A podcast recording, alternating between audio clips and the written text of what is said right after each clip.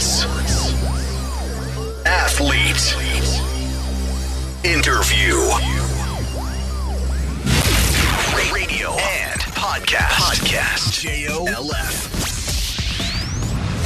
The Deep. 日本放送リポビタン4スポーツプレゼンツザ・ディープスポーツライターの金子達人ですこのポッドキャストはアスリートの方たちをゲストにお迎えして心の奥底にある熱い思い魂のワンプレー一瞬の駆け引き。誰もが知る名シーンの裏側など深く踏み込んだディープなエピソードに迫ります。ラジオの日本放送で毎週日曜日の夜8時からお送りしているザ・ディープ。ポッドキャストでは放送ではお届けしきれなかったさらにディープな話を追加してお送りします。さて今回のゲストは女子7人制ラグビーで2016年のリオオリンピックに出場された桑井あのさんです。正直僕あのリオオリンピックまで女子ラグビーというものを見たことがなくてですね果たして女性にあんな激しいスポーツができるんだろうかという思いを捨てきれずにいたのは事実です。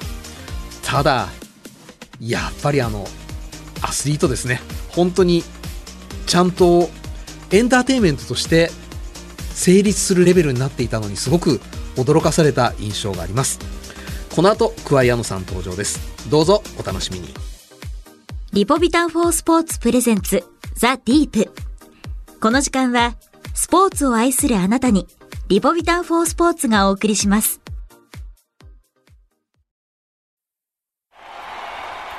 その一球で将来を期待される人がいるその一球を固唾を飲んで見守る瞳がある。その一センチで憧れの選手と同じ舞台に立つことを許される人がいる。その一センチを支え続けてきたいくつもの言葉がある。その一本でその一発で人生なんて変えられる。その覚悟があるからこそ。その熱量があるからこそアスリートなんだ。その一瞬に全てを出し切れ大正製薬はスポーツ栄養の分野に着目し勝負に挑むアスリートのための赤いリポビタンリポビタン4スポーツを開発しました。全てのラインナップでアンチドーピング認証を取得。あらゆるシーンでの栄養摂取をサポートします。リポビタン4スポーツ大正製薬です。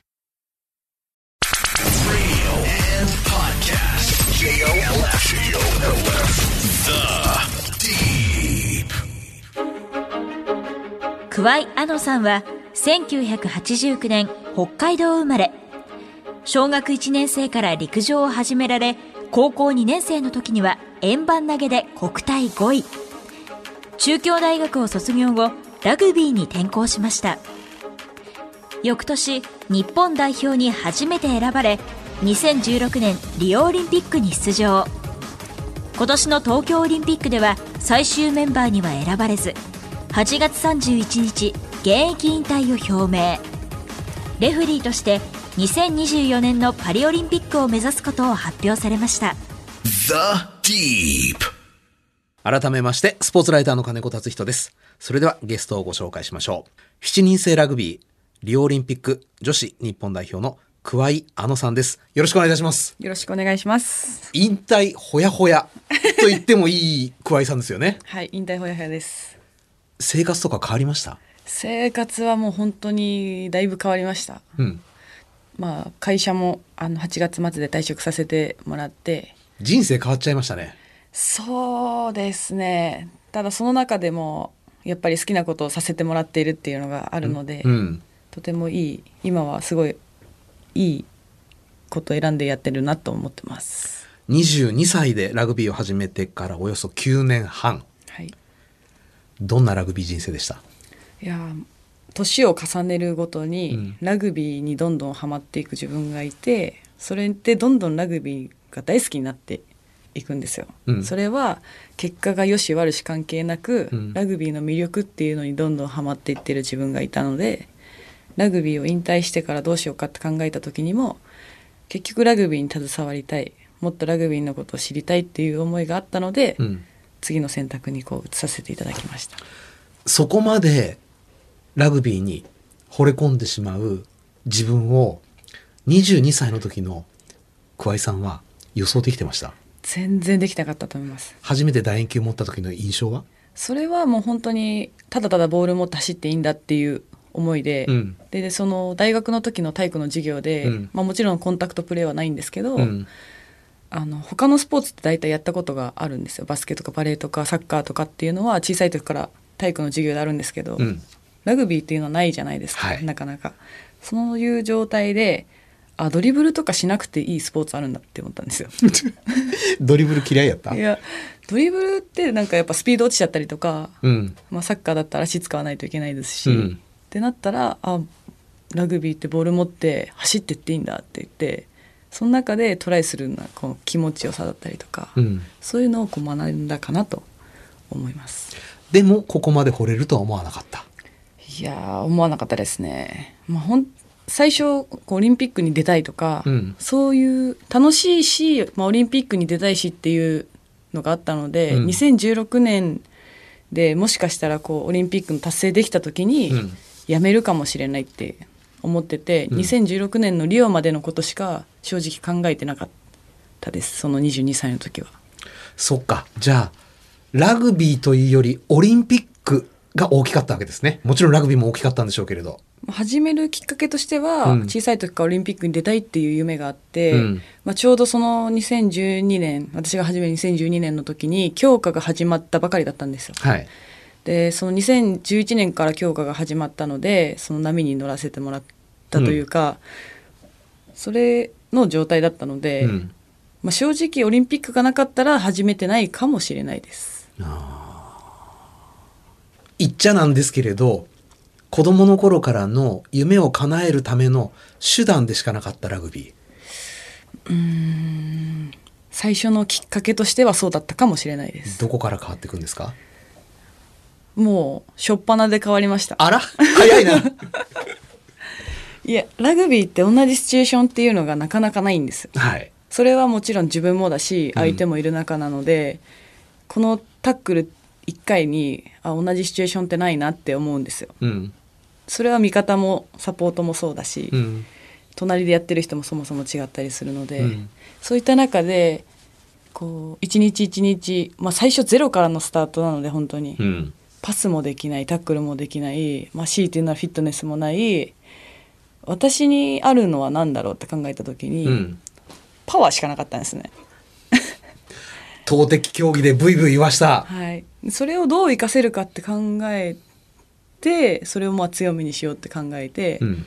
まあ、あとはこう弱いところっていうのは、まあ、目指してる人たちがたくさんいるので、うん。まずその人たちに追いついてその人たちを追い越さないとオリンピックに出れないっていう思いがあって、うん。でその中でこう、まあ、本当に最初は、まあ、楽しいのと苦しいのとどっちもあるんですよ。うん。まあうまいこといけないというか、うん。まあ、やっぱり最初からやってる人たちとは全くこう違うわけなので。ちなみにその立ち上げの段階で小さな頃から例えば小学生の頃からラグビーを経験していた選手っていうのはどれくらいいたんですか？まあ最後のリオのオリンピックの時には、はい14人バックアップ2人10入れて14人中、えー、11人？うわ。じゃあ10そう11人です。11人が小さい時からラグビーやってる人たちで3人が他競技転校組だったんですよ。めちゃくちゃ狭きもんですね。そうなんですね。本当に。でしかも子供の頃であればはい。あのちょっとぐらい差があっても追いつこう、はい。追い越そうって思えますけれど分別もついてきた22歳で ゼロでしょ？ゼロです。で小学校からやってる子たちと比べると目がくらむほどの差があったと思うんですよ、そうですね。絶望しませんでした？いやもうだから何が分かんないか分かんない状態なんです。よですよね。はい。だから何からやっていけばいいんだろうって考えた時に、うん私はなんかラグビーオタクみたいになったらいいのかなって考えたんですねほうっていうのは、まあ、もちろん試合を見に行くのもそうだし、うんあとラグビーのルールブックを読んだりだとか、うんあとラグビーのマガジンを読んだりだとか、うんそういう時間を多くしていこうと考えたんです。うん。でそういった中でどんどん知識がこうあの増えていった中で、うん自分がプレイすることによってあこういうことかっていうのをこう一つ一つクリアにしていった時に、うん。あなんか分かってきたかもみたいな。それはまた快感ですね。で最初のラグビー始めた時のあの学生大会があったんですけど、うん世界学生大会が私の初の公式戦だったんですよそれがフランスで行われた大会でしたいきなり国際大会ですか。そうですねでもそれを本当にボールを持ったら迷わず前に行きなさいっていうことと、シグナル長い笛が鳴ったらシグナルを見て自分の方の手が上がったらタップしてもうそのまままっすぐ走りなさいと。でタックルされたらもうロングリリースぐらいの感覚から最初スタートしました、うん。相手が来たらもう迷わずタックル入るっていう。なんかすごい失礼な言い方をすると、みんなが本当にデジタル、デジタルな、デジタルって言ってぐらいたくさんの情報量を持ってる中、はい桑井さんだけフロッピーで戦ってる。その代わりもできることこれこれ決めて、はいそれで挑んだ印象があるんですけれど、はいでもそれで通用してしまった。最初は全然通用しなかったですし、うんなんかあ私みたいな同じ他競技転校組から来た人もいるしその時にあのリオの時のキャプテンだった中村千春さんもその時の一人だったので、うん。なんかこうその人もすごい走れてし、うん。こうなんていうんだまだまだ多分ううまい下手とか関係なくリーダーシップみたいなのすごいあって、うん。その時にあこの人をにこう負けずについていこうと思って1年早く始めた先輩がこう目の前にいるうん。でもその人にこう追いつくじゃないですけど、うん。こうずっと背中を追って追って追って追っていったらいつの間にかあれっていう。あれか。あれっていう。あれ追いついてきたかなっていう。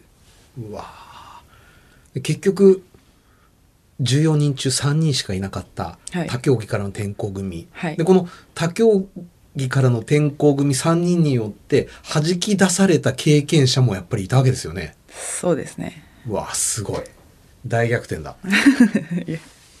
ちなみにこの令和3年現在の話になりますけれど、例えば大学生の女の子が女性がラグビーをやろうと思ったらどこでできるんですか、今はもう環境が整ってきているので東京にもあるし埼玉にもあるし結構この関東地域にはあるんですね、うん北海道にも一つチームもありますしあらまあもちろん東海地区にもありますしうん九州にもありますし、まあ、ネットでもう探せばチームはある状態にはあると思ってます。大人でももうできるんだラグビーやってみたいと思ったら今女性。はい。ただもうみんな上手そのみんな上手なんですよ、みんな上手というか、まあ、それをしっかりこう受け入れてくれるあのチームが必要だなと思っていて、うん。私の場合は何もわからない状態のままこう入れさせてもらったので、うん。本当にそういうところで本当に受け入れてもらったことに感謝ししてます。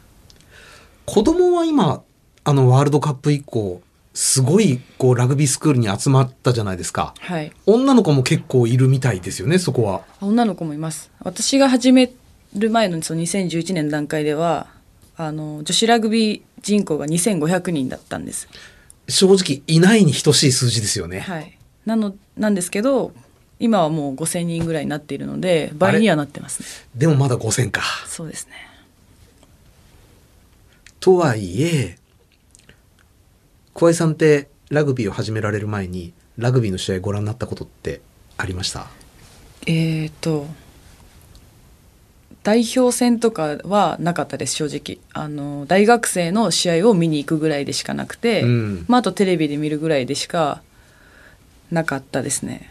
ほんどこで何をやってるのかも全然わからなかったので 興味を持つまではラグビーっていうものを見る機会っていうのはあんまりなかったですねでも今の子供たちってあのワールドカップ経験してるわけですもんねそうですねそれはもう大きいと思いますちょっと入り口違いますよね。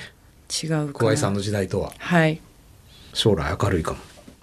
で、桑井さん北海道幕別町のご出身。はいで、これ人口およそ2万7千人。非常に、と言ったら失礼ですけど、小さい町ですよね。小さい町ですねにもかかわらず、はい陸上女子の福島千里さん、はいマウンテンバイクの山本浩平さん、はいそれから、もうすぐ日本中を興奮させるであろう女子スピードスケートの高木姉妹。はいえらいこっちゃオリンピアン出てるんですよね。そうなんですそして桑井さんもそう。はい何か秘密はあるんですかこの町に？いやーこの5人は結構幕別町の中でも地域がバラバラだったりするんですよね私は本町の方はい。で高木姉妹はどっちかというとあのちょっと市内寄りのうん。方に住んでるで福島さんはえっ、とまた違う方に住んでたりするので同じ小中学校ではみんなないんですよ共通項を見つけるのが難しいな ただまあ田舎だけあって、うん。そういうトレーニング環境というのは自然と身についてたのかなっていうのは思います。トレーニング環境。はい、というのはあのグラウンドがあって誰でも使えるうん。公園がこう広い公園があったりだとか、まあ、あと冬になったら氷が勝手にこう勝手にじゃないですね氷をこう 作ってくれるこう町内の役場の方が作ってくれてそれをもう24時間いつでも使えるみたいな。言っそういうてしまことは、桑井さんももうスケートはもう歩く、走ると変わらずできちゃうはいレベルの方なわけですね。小3から高3までアイスホッケーやってたのでそれはもうバリバリですあ、じゃあコンタクトスポーツに対する抵抗はもうちょっとそこで薄れてるんですね。そうですねもう正直そのコンタクトの怖さはなかったですで、運動神経はやっぱりお化け的存在だった。まあいいい方だったと思います。でマラソン大会でもその町内のマラソン大会でき記録を作ってたんですよ、うん。それをことごとく高木美帆ちゃんにこう抜かれていくっていう。のはありまそれまでのホルダーは桑井さんだった。はい。ただこう抜かれていくっていう。短距離は？短距離はそんなに速くないと思います。あら。速くないわけじゃないですけど速い人に比べたら普通っていう感じです。ほう。その頃からパワー系？その頃はどっちかっていうと長い距離走るのが好きだったので、持久系？はい、あの小さい時は、まあ、それは姉の影響で、うん。まあ、3歳ぐらいで姉が7つ上と4つ上にいるので、はい。その陸上をやってたんです姉も。うん。でその子供の時ってお姉ちゃんの迎えに親が行くじゃないですか、うん。その時にじっとしていられなくて、うん。でお母さんがこう土手を一周走ってきなさいとそしたらお菓子買ってあげるからっていうので始まったのが陸上の始まりなんですけど。土手一周。距離どれくらいだったんでしょう？一周2キロぐらいですかね。おいおいおい。だから3歳4歳ぐらいの子供が一周したらお菓子もらえる楽しさで始めたっていうそれはなかなか首都圏では考えにくい、はい。考えられないエピソードですね。そうなんです、まあ、今だったら怖いですよね。普通に一人で走らせるのもそうですけど、うん。で、陸上にはい。どんどん入っていくわけですよね。そうですね。アイスホッケー楽しくなかったですか？いやアイスホッケーも楽しかったです。ただまあ円盤投げでこう結果を出させてもらったというか、うん。なのでやめざるを得なかったというか。あ、あの、転校して陸上に専念して結果を出したというよりは、並行して、あそうですそうですそうです。あのもう夏は陸上冬はアイスホッケーっていうのをこう継続してやってました。それも普通日本ではなかなか許されないケースですよね。そうですね。なので、まあ、いろんなスポーツをさせてもらってたのが結局こうラグビーに生かされてるっていう私は思っています。ね。はい いろんなところ鍛えて、はい。体幹も強くなり、はい。瞬発力もつき、はい。で、持久力はもともとちょっと得意だった。はい。今はないですけど。はあ。で、その頃からどこかにあったわけですね。オリンピック出てみたいというのが。そうですね。あのそのきっかけが長野オリンピックだったんですよ。98年。はいあの小学校の授業で多分道徳の時間だったかな、うん。それをこう見る機会があってあのそれにこう感動したというか小さいながらすごいなって。あれ98年っていうと何歳？えっ、と小学2年生とか3年生だったと思うんですよ。覚えているシーンは？もう猛吹雪の中飛んでったやつです。ジャンプですか。はい。スキージャンプを見て別にスキーをスキージャンプやってるわけじゃないのうに、ん。まあ、帰って母に「こういう風になりたいんだけどどうしたらなれるの?」って聞いたらしいんですよ。覚えてないけど。覚えてないけどお母さんが言っててそしたらお母さんは「頑張ればなれるよ」って今走ってるの頑張ればなれるよって言ったんですよ。だからその陸上に関してはもうがむしゃらに走って頑張ってたっていう船木船木が新たな種を育てたわけですね。はい。そうです。うわでその後も多分テレビとかで何度も何度も取り上げられてたじゃないですかあの時って。まして北海道であればね。はい。なのでもう多分もうそれでもう印象がオリンピックっていうすごいところなんだっていうのでオリンピックに出たいってその時に思いましたね。小学校2年生にそこまで思わせるってやっぱり地元開催のオリンピックってすごかったんですね、うんすごかったと思います本当に。まあ、外国だと小学校2年生見られる時間にやってないですもんねおそらく。はい。やってないです。うーん。それが私がオリンピックに出たいと思ったきっかけの一つですね。話パーンと飛びます。はい。だとするとそのまま陸上をやっていて、はい。で国体5位でしたっけ、はい。2年生の時に。はい。高校2年生の時に、で中京大学に進まれて。でもちょっとこう陸上でオリンピック出るのは難しいっていうのももう分かってきてるじゃないですかおそらく。そうですね。特に投擲だともう全然あのそういうレベルでは私はもうなかったので、うん。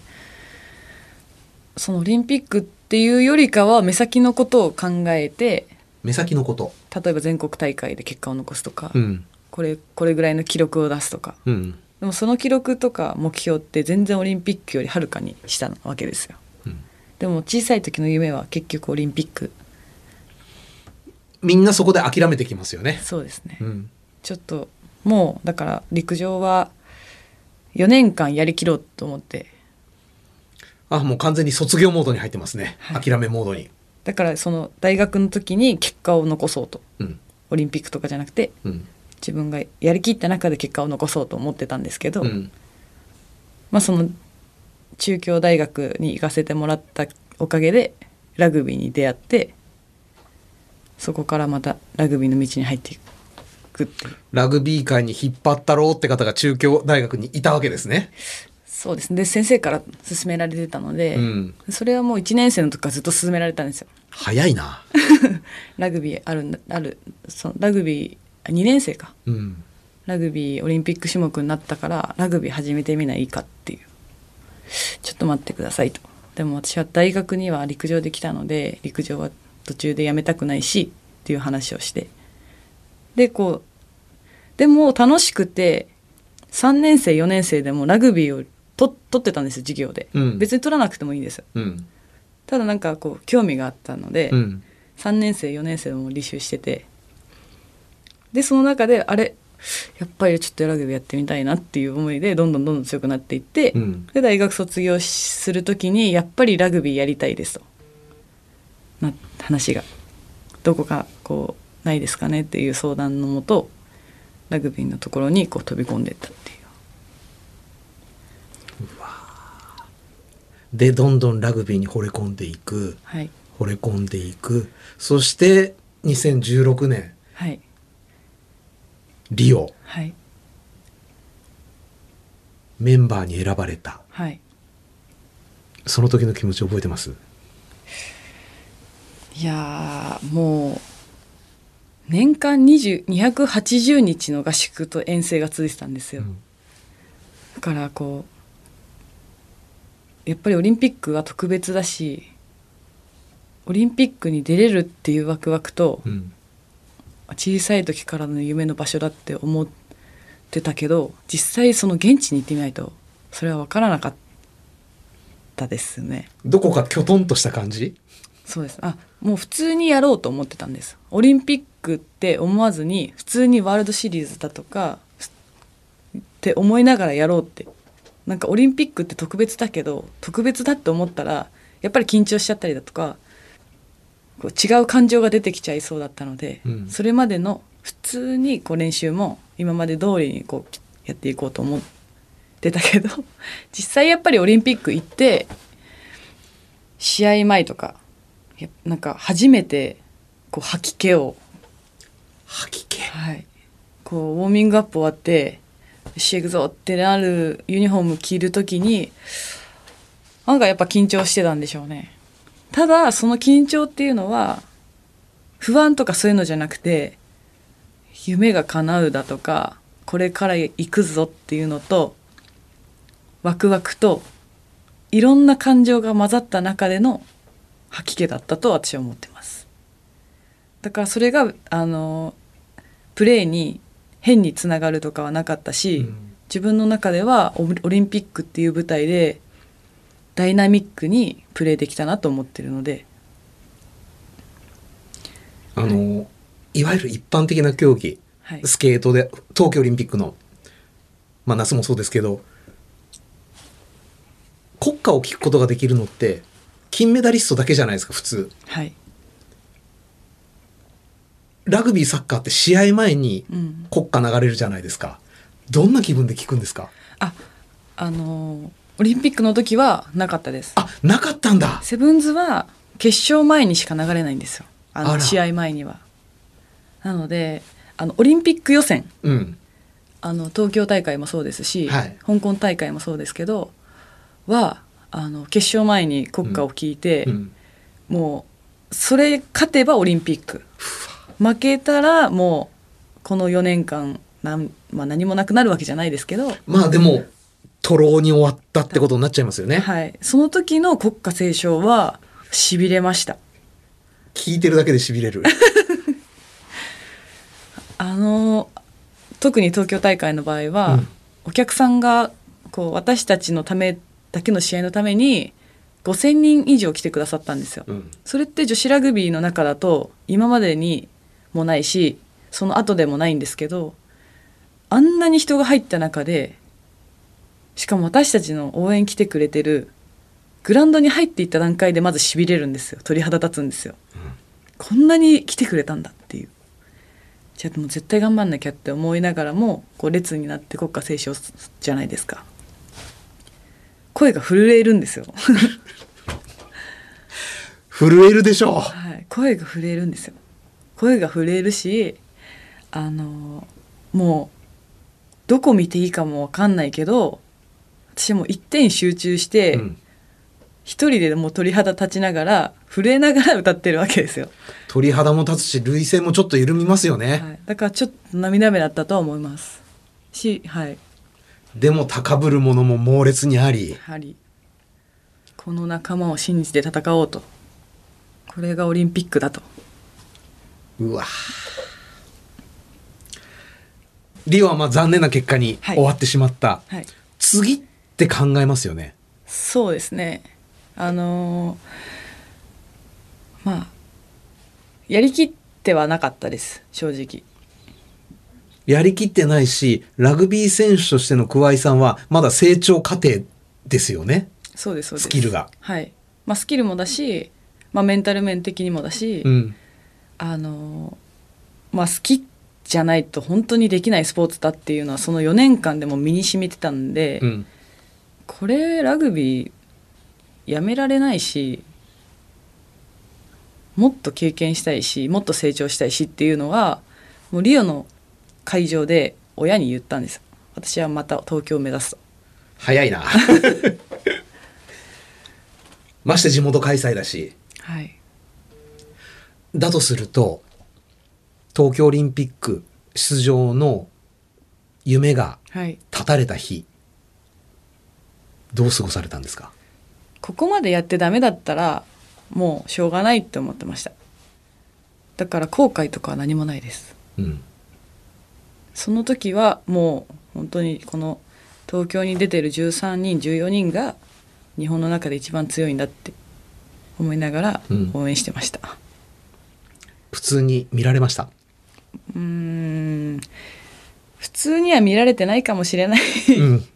けど、まあ、でもこう日本のやっぱり日本で戦ってる人たちっていうのは、うん。やっぱり何かを背負って戦っているわけなのでそういうのも知ってるので、まあ、ちょっと苦しいですけどでもそれはもう切り替えて、やっぱ苦しいですよねでも。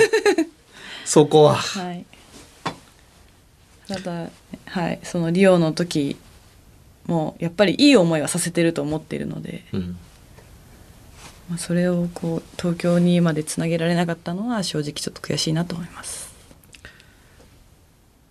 で東京オリンピック出られませんでした。はい、ラグビー終わりじゃないですか。ラグビー選手としてのはい、人生。そこからレフリーに転向された。はい。いつ頃からそれは頭の中にあったんですか？えーっと、まあ、2020年の3月の段階で、うん。まだコロナで伸びない伸びるか伸びないか決まってない時に、うん。まあ、そういうレフェリーの道があることを教会の方から教えていただいて、教会の方から？はい、ほう。それって普通のこと？まあ、多分探していたのかな？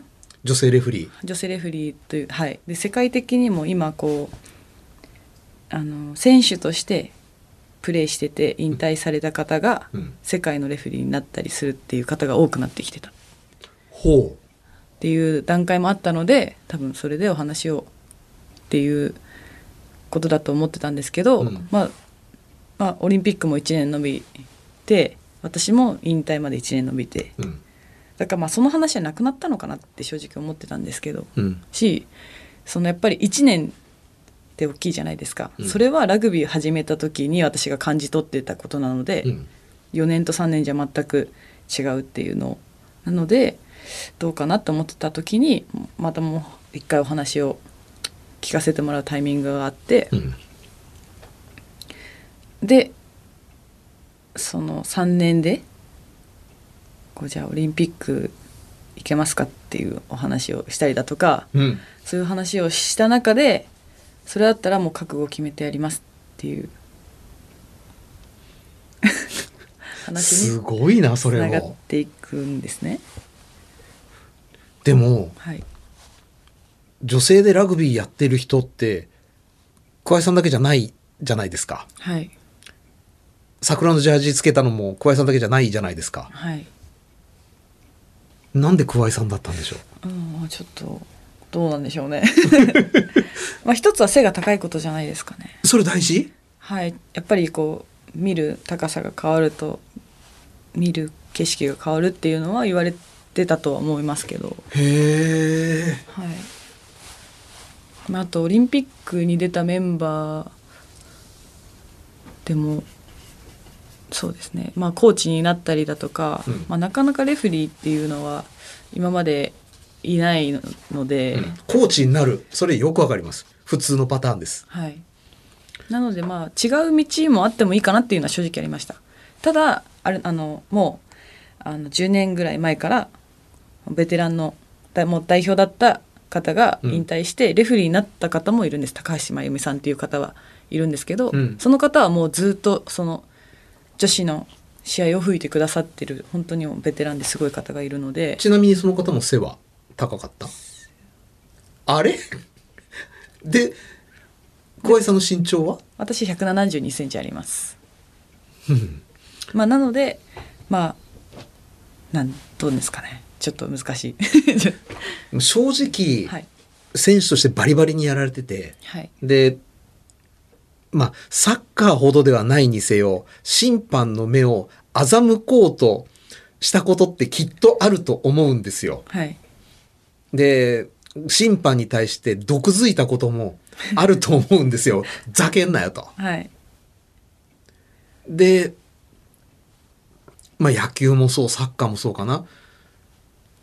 サッカーもそう、野球もそう、選手と審判の関係がこう対等じゃないというか、うん選手が偉くて、そうじゃない人が審判っていうのは、どっかま僕日本のスポーツ界あると思うんですよ。はい桑井さんの中ではどうだったんですか？まあ、世界大会でも日本の大会でも、マジかって思うのってやっぱどこに行ってもあるんですよ、はい特にラグビーの場合はどっちにどっちのチームに吹いても、うん。ああなるほどねって起きることが同時に起こるので、うん。それはなんかこう、まあ、選手のうちでは正直ありましたうん。しあの海外でもノックオンみたいな感じで言ったりだとかもあったし、うんそれはすごい正直選手の気持ちも分かります、うん。ただやるからにはこう選手の気持ちも分かるしそう今だレフェリーって、まあ、やりたてですけど今のこの毎週どこかに行って吹かせてもらったりするので、うんどんどんそうレフェリーの気持ちだとかも分かり始めてきてる頃ではあるんですよ。オリンピックに出ること、それからラグビー選手としてのスキルであったり、いろんなものを向上させていくことではい9年半やってこられた。はい、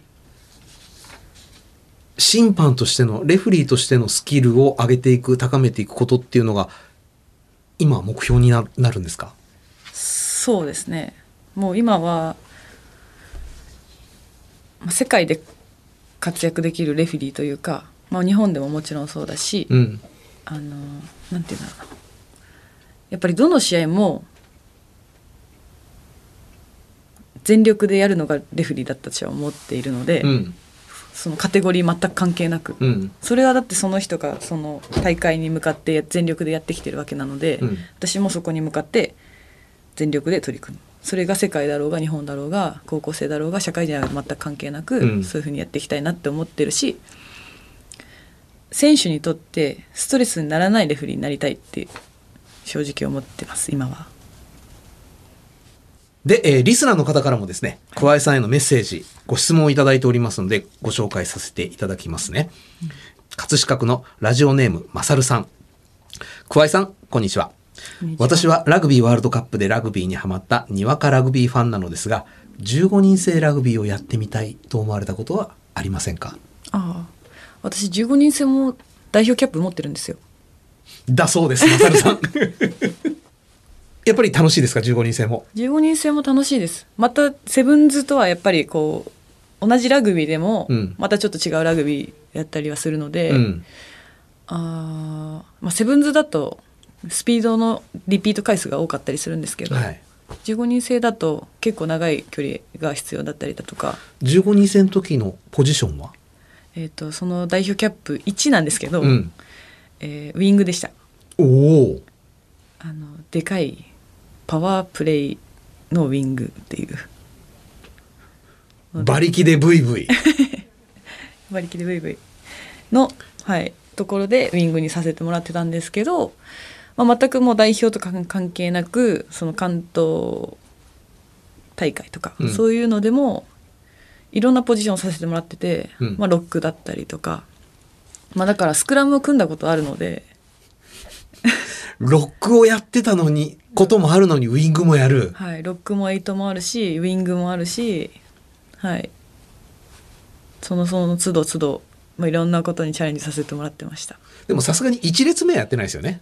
一列目はあんまり記憶ないですねでもでもはいないかなまあでも万能型ってことですね。アスリートとして。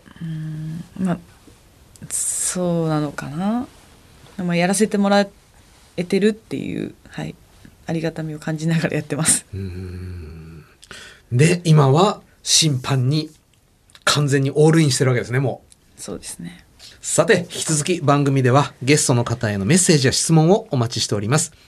メールアドレスはアルファベット小文字で deep.1242.com です。番組ホームページ、ツイッターもありますので、そちらからもアクセスしてみてください。番組で採用された方には、対象製薬からリポビタン4スポーツ、ショット、ゼリー、パウダーの詰め合わせをプレゼントいたします。住所、お名前、電話番号をお忘れなく。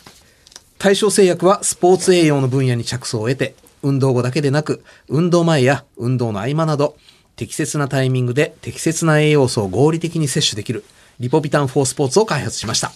勝負に挑みたい。そう願うすべてのアスリートを栄養面から支えます。まあ、えらいこっちゃ体に負荷をかける競技をやられた桑井さんは、はい。どんなリカバリー心がけてらっしゃいました？私はほん最後の方は特に年齢重ねると、うん。食事管理を徹底してましたね。ほう、どんな風に？っていうのは特に甘いもの大好きだったんですけどうん。それは全く食べない、いい、えー揚げ物も食べない。いい。フルコース型を結構メインで取ったり例えばタンパク質多めとかうん。でも炭水化物ちょっと少なめにして体重コントロールしようとか2018年とか体脂肪とか多分13%体重以上で13%とかで言ってたかなと思いますねでアスリートフードマイスターも取らせてもらったりだとか。やっぱりなんか勉強してるものをこう形に残したくて、うん。それをこう受けに行って、サプリとかはどんなの取られてました？まあ、この大正製薬さんのうん。ゼリーは試合館で飲ませていただいたりだとかあ、そうだったんだ。そうですそうです はい、特に今年とかはそうですね今年はもう全部基本パウダーも寝る前に飲んだりだとか次の日のこう回復を促促進させるために飲んだりだとか、うん。リポビタンでショットのやつはうん。こうフィットネスっていう走り込みのトレーニングがあるんですけど、はい。その前に飲ませてもらったりだとか。使い分けてますね。あの私の体を最後の年支えてくれたのはこのリポビタンフォースポーツです。レフェリーになってもあのこの前初めて公式戦吹かせてもらったんですけど、うん。そのアンダー18の高校生のあの全国大会を。うん。その時もセブンズって選手はもちろん試合間1日3試合とかあるじゃないですか、うん。レフェリーも1日2試合とか2試合プラスであのアシスタントレフェリーとかやったりするので結構お弁当食べてる時間はないんですねうん。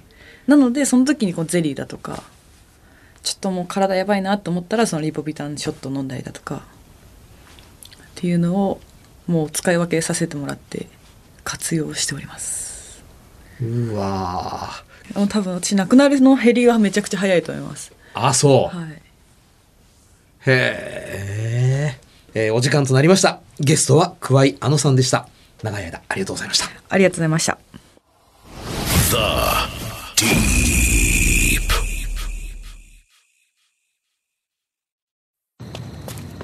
先輩今日の相手強かったっすねあと少しだったけどなめちゃくちゃ悔しいっす正直まあな。え今飲んだ赤いやつスポーツ用のリポビタンっすよね粉末の。そう。リポビタンパウダー4スポーツ一袋飲む。アミノ酸とかクエン酸も入ってて水なしで飲めるし。いやいやまだ練習するんすか？軽くな。今日はさすがにいいんじゃないっすか？悔しさって力にしないと腐っちゃうからさ。やっぱ僕にもリポビタンパウダーください。お前も練習すんのかよ。ひとまず試合で使った栄養を取って気合い入れ直します。よし。やるか。全力でスポーツに取り組むあなたに。クエン酸やビタミン B1B2B6 配合。対象製薬のリポビタンパウダー4スポーツ。運動後におすすめの栄養補助食品です。Radio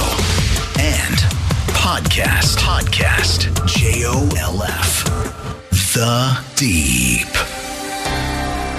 ザ・ディープそろそろお別れの時間となりました日の丸を背負って戦うっていうことの意味これ人それぞれいろんな思いがあると思うんですけれども桑井さんの背負い方かっこいいな素敵だなとちょっとお話聞いていて胸が熱くなってしまいましたさてこの番組は毎週日曜日の夜8時から日本放送にてラジオ放送をお送りしています。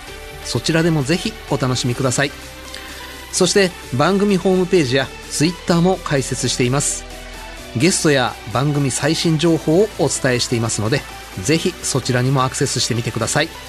ザ・ディープ。それではまたお会いしましょう。お相手は金子達人でした。リポビタンフォースポーツプレゼンツザ・ディープ。この時間はスポーツを愛するあなたにリポビタン4スポーツがお送りしました。